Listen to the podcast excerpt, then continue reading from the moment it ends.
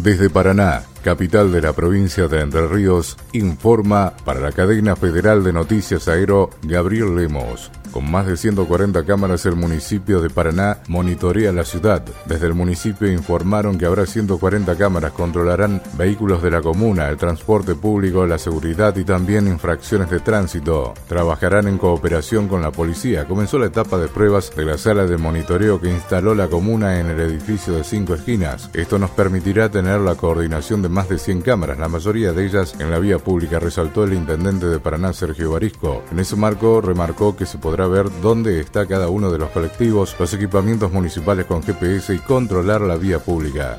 UTA adhirió al paro nacional del 25 y no habrá transporte público en Entre Ríos. La Unión Tranviarios Automotor confirmó su adhesión al paro nacional convocado para el próximo 25. El secretario general de la Unión Tranviaria Automotor UTA Entre Ríos, José Rodríguez, señaló que no habrá servicios de colectivos de corta, mediana y larga distancia desde las 0 horas del martes 25 hasta la medianoche en toda la provincia e indicó que la medida de fuerza se sentirá de manera contundente en todo el territorio provincial. Desde Paraná, capital de la provincia de Entre Ríos, informó para la cadena federal de noticias Aero Gabriel